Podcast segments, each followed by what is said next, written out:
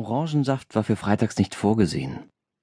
Obwohl Rosie und ich das Standard-Mahlzeitenmodell aufgegeben hatten, was eine Steigerung der Spontaneität auf Kosten von Einkaufszeit, Lagerbestand und Essensresten ergab, hatten wir vereinbart, jede Woche drei alkoholfreie Tage einzulegen.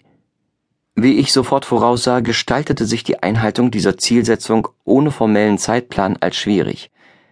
Nach einiger Zeit erkannte Rosie die Logik meines Lösungsvorschlages an. Offensichtlich gut geeignete Tage für den Konsum von Alkohol waren Freitag und Samstag. Keiner von uns hatte am Wochenende regulären Unterricht. Wir konnten ausschlafen und eventuell Sex haben. Sex durfte auf keinen Fall per Zeitplan terminiert werden, zumindest nicht offiziell. Aber mir war eine Abfolge bestimmter Begebnisse aufgefallen, die seine Wahrscheinlichkeit erhöhten. Ein Blaubeermuffin der Blue Sky Bakery, ein dreifacher Espresso von Others, das Ausziehen meines Oberhemds und eine Imitation von Gregory Peck in der Rolle des Atticus Finch in Wer die Nachtigall stört.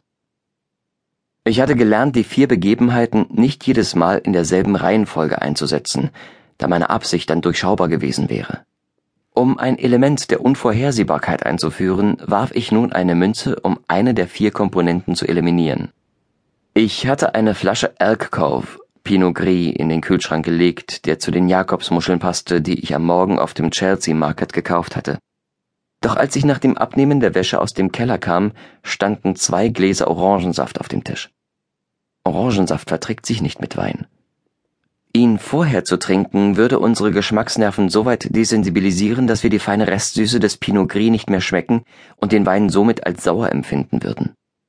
Ihn nach dem Wein zu trinken wäre gleichermaßen inakzeptabel, da Orangensaft schnell verdirbt, weshalb in Frühstückslokalen so viel Wert auf den Zusatz frisch gepresst gelegt wird.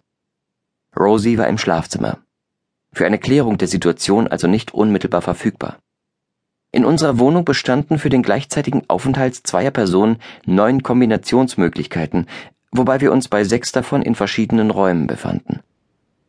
In unserer idealen Wohnung, wie wir sie, bevor wir nach New York umzogen, gemeinsam spezifiziert hatten, hätte es 36 mögliche Kombinationen gegeben, da sie ein Schlafzimmer, zwei Arbeitszimmer, zwei Badezimmer und ein Wohnzimmer mit offener Küche aufgewiesen hätte. Diese Musterwohnung hätte sich in Manhattan nahe einer U-Bahn-Station der Linie 1 oder A befunden, mit Blick aufs Wasser, von einem Balkon oder einer Dachterrasse aus. Da unser Einkommen aus einem Akademikergehalt plus der Einnahmen für zwei Teilzeitjobs als Cocktailmixer minus Rosies Studiengebühren bestand, war ein Kompromiss notwendig gewesen.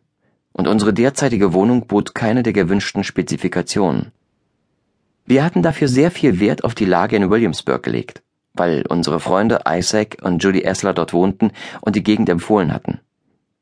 Es bestand kein logischer Zusammenhang darin, dass ein 40-jähriger Genetikprofessor und eine 30-jährige Doktorandin in Medizin dieselbe Wohngegend bevorzugen sollten wie ein 54-jähriger Psychiater und eine 52-jährige Töpferin, die ihr Domizil vor dem Explodieren der Immobilienpreise erworben hatten. Die Miete war hoch und die Wohnung hatte diverse Mängel, um deren Behebung sich die Hausverwaltung bislang gedrückt hatte. Momentan versagte die Klimaanlage dabei, die für den späten Juni in Brooklyn durchaus erwartbare Außentemperatur von 34 Grad Celsius zu kompensieren. Die geringere Zimmerzahl, kombiniert mit unserer Eheschließung, bedeutete, dass ich mich dauerhaft in größerer Nähe zu einem anderen menschlichen Wesen befand als je zuvor in meinem Leben. Rosies physische Anwesenheit war ein überaus positives Ergebnis des von mir eingeleiteten Ehefrau-Projekts. Doch auch nach zehn Monaten und zehn Tagen des Ehelebens musste ich mich immer noch daran gewöhnen, Teil eines Paares zu sein. Manchmal verbrachte ich mehr Zeit im Badezimmer, als unbedingt nötig gewesen wäre. Ich überprüfte das Datum auf meinem Handy. Definitiv Freitag, der 21. Juni. Das war besser als das ebenfalls mögliche Szenarium, in dem mein Gehirn eine Fehlfunktion entwickelt hatte und Tage inkorrekt zuordnete. So jedoch bestätigte sich eine Verletzung des Alkoholprotokolls. Meine Gedanken wurden unterbrochen, als Rosie nur mit einem Handtuch bekleidet aus dem Schlafzimmer trat. Dies war die Bekleidung, die ich an ihr am meisten schätzte. Vorausgesetzt, dass unbekleidet nicht als Bekleidung galt. Wieder einmal überwältigte mich ihre außergewöhnliche Schönheit und ihre unerklärliche Entscheidung, mich als Partner zu wählen. Und wie immer folgte diesem Gedankengang ein unerwünschtes Gefühl. Ein kurzer, aber intensiver